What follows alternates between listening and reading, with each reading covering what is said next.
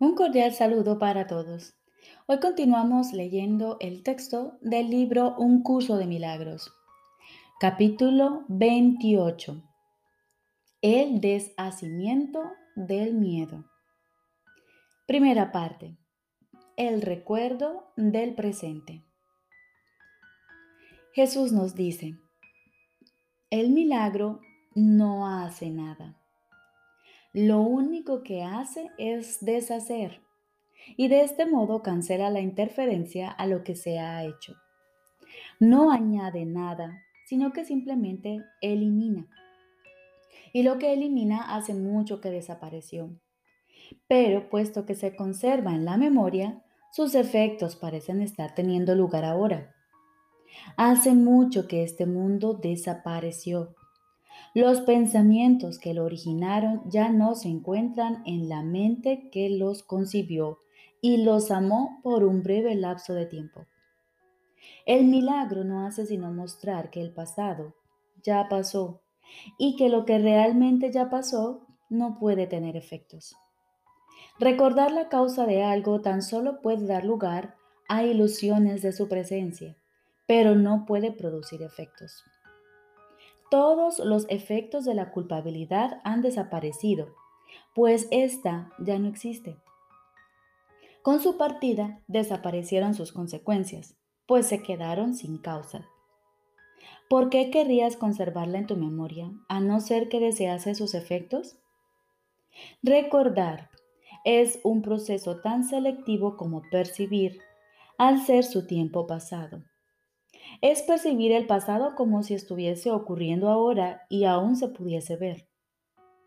La memoria, al igual que la percepción, es una facultad que tú inventaste para que ocupase el lugar de lo que Dios te dio en tu creación.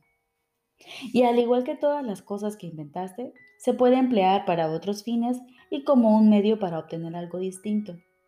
Se puede utilizar para sanar y no para herir si ese es tu deseo. Nada que se utilice con el propósito de sanar conlleva esfuerzo alguno. Es el reconocimiento de que no tienes necesidades que requieran que hagas algo al respecto. No es una memoria selectiva ni se utiliza para obstruir la verdad. Todas las cosas de las que el Espíritu Santo puede valerse para sanar le han sido entregadas sin el contenido ni los propósitos para las que fueron concebidas. Son sencillamente facultades que aún no tienen una aplicación concreta y que solo esperan a que se haga uso de ellas. No han sido consagradas a nada en particular ni tienen ningún objetivo.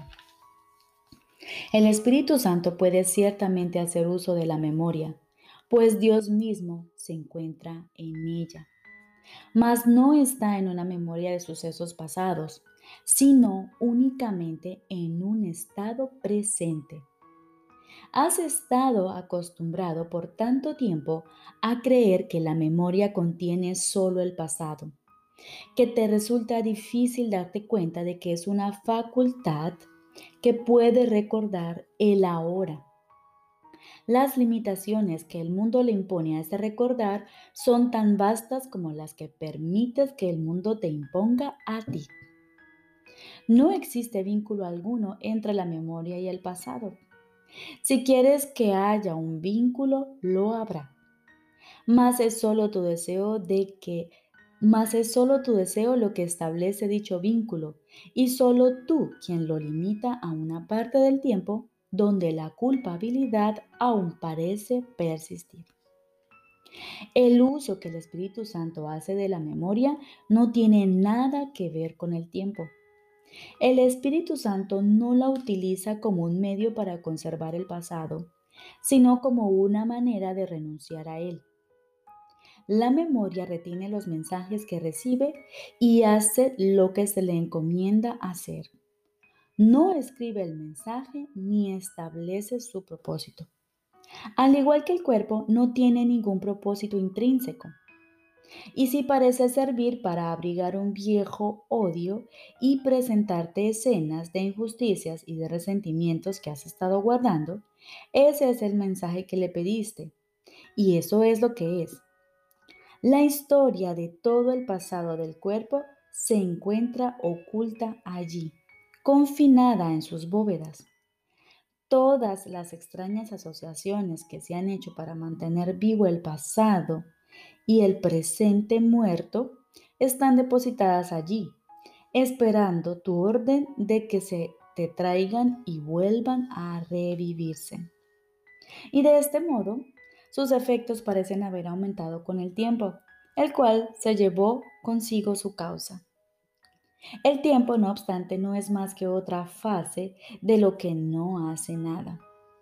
Colabora estrechamente con todos los demás atributos con los que intentas mantener oculta la verdad acerca de ti mismo. El tiempo ni quita ni restituye. Sin embargo, lo utilizas de una manera extraña, como si el pasado hubiese causado el presente y este no fuese más que una consecuencia en la que no se puede hacer cambio alguno, toda vez que su causa ha desaparecido. Un cambio, no obstante, tiene que tener una causa duradera, pues de otro modo no perduraría. Es imposible poder cambiar nada en el presente si su causa se encuentra en el pasado. Tal como usas la memoria, solo el pasado está llena Solo el pasado está en ella y así no es más que un modo de hacer que el pasado predomine sobre el ahora. Repito, tal como usas la memoria, solo el pasado está en ella y así no es más que un modo de hacer que el pasado predomine sobre el ahora.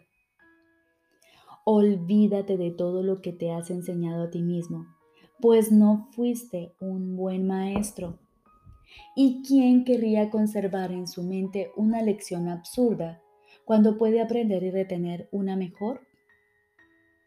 Cuando memorias de viejos rencores vengan a, a rondarte, recuerda que su causa ya desapareció. Cuando memorias de viejos rencores vengan a rondarte, recuerda que su causa ya desapareció.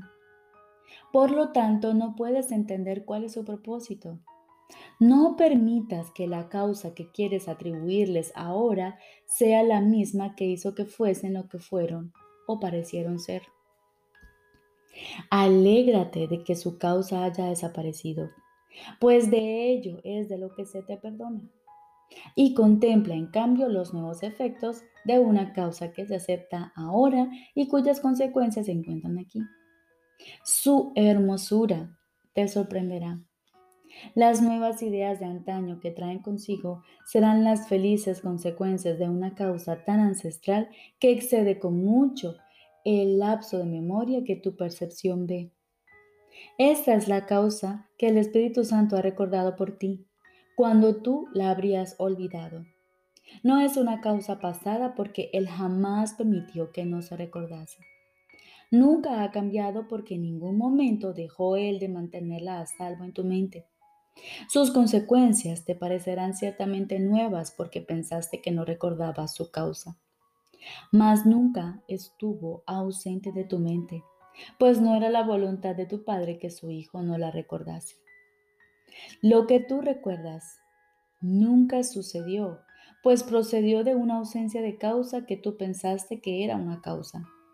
Cuando te das cuenta de que has estado recordando consecuencias que carecen de causa y de que por lo tanto jamás pudieron haber tenido efectos, no podrás por menos que reírte. El milagro te recuerda una causa que está eternamente presente y que es inmune al tiempo y a cualquier interferencia. Dicha causa nunca ha dejado de ser lo que es y tú eres su efecto tan inmutable y perfecto como ella misma. Su recuerdo no se encuentra en el pasado, ni aguarda al futuro. Tampoco se revela en los milagros. Estos no hacen sino recordarte que esa causa no ha desaparecido. Cuando le perdones tus propios pecados, dejarás de negarla. Tú, que has querido condenar a tu propio Creador, no puedes comprender que no fue Él quien te condenó, quien condenó a su Hijo. Quieres negarle sus efectos, sin embargo, estos jamás han sido negados. Es posible que su hijo pudiese jamás haber sido condenado por lo que carece de causa y es contrario a su voluntad. De lo único que tu memoria quiere dar testimonio es del temor a Dios. Él no ha hecho eso que temes, ni tú tampoco. Por lo tanto, jamás perdiste tu inocencia. No tienes necesidad de curación para estar sano. Desde la quietud de tu interior, ve en el milagro una lección en cómo permitir que la causa tenga sus propios efectos y en no hacer nada que pueda interferir. El milagro llega silenciosamente a la mente que se detiene por un instante y se sumerge en la quietud. Se extiende dulcemente desde el momento de quietud y desde la mente a la que en dicha quietud sanó hasta otras mentes para que compartan su quietud. Y éstas se unirán en su cometido de no hacer nada que impida el retorno de la radiante extensión del milagro a la mente que dio origen a todas las mentes. Puesto que el milagro nació como resultado de un acto de compartir, no puede haber ninguna pausa en el tiempo que pueda hacer que el milagro se demore en llegar cuanto antes a las mentes perturbadas, para brindarles un momento de quietud en el que el recuerdo de Dios pueda retornar a ellas. Lo que creían recordar se acalla ahora y lo que ha venido a ocupar su lugar no se olvidará completamente después. Aquel a quien dedicas parte de tu tiempo. Te da las gracias por cada instante de silencio que le ofreces. Pues en cada uno de esos instantes se le permite al, recuerdo de Dios ofrecer todos sus tesoros al Hijo de Dios, que es para quien se ha conservado.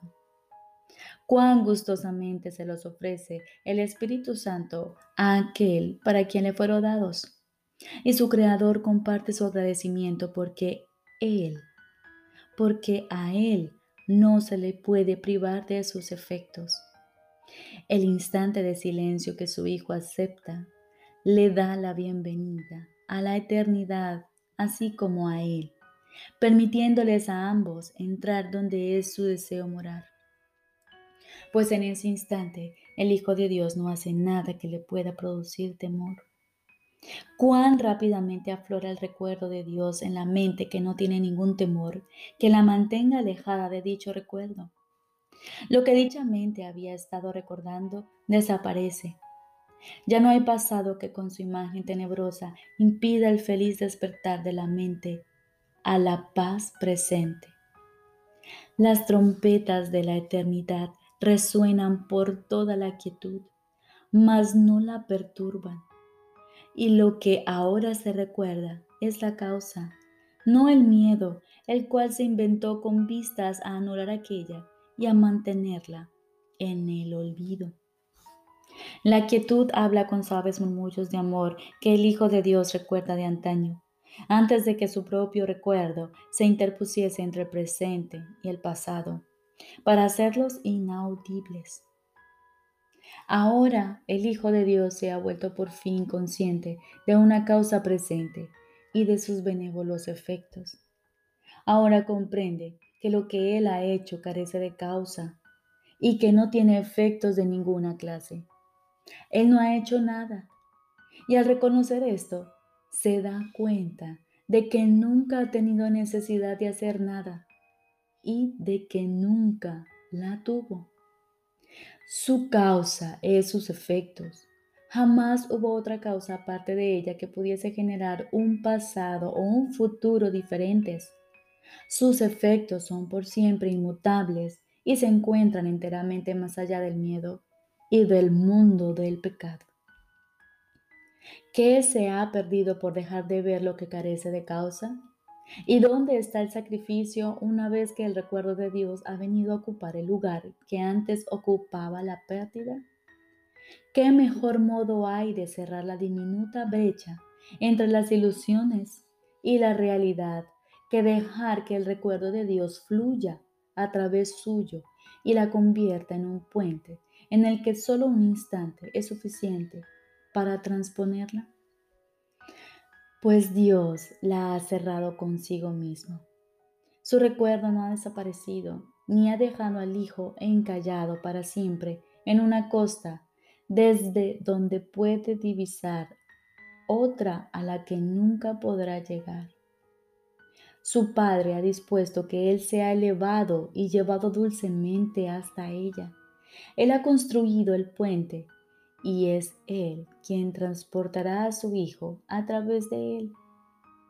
No temas que Él vaya a dejar de hacer lo que es su voluntad, ni que vayas a ser excluido de lo que ésta dispone para ti.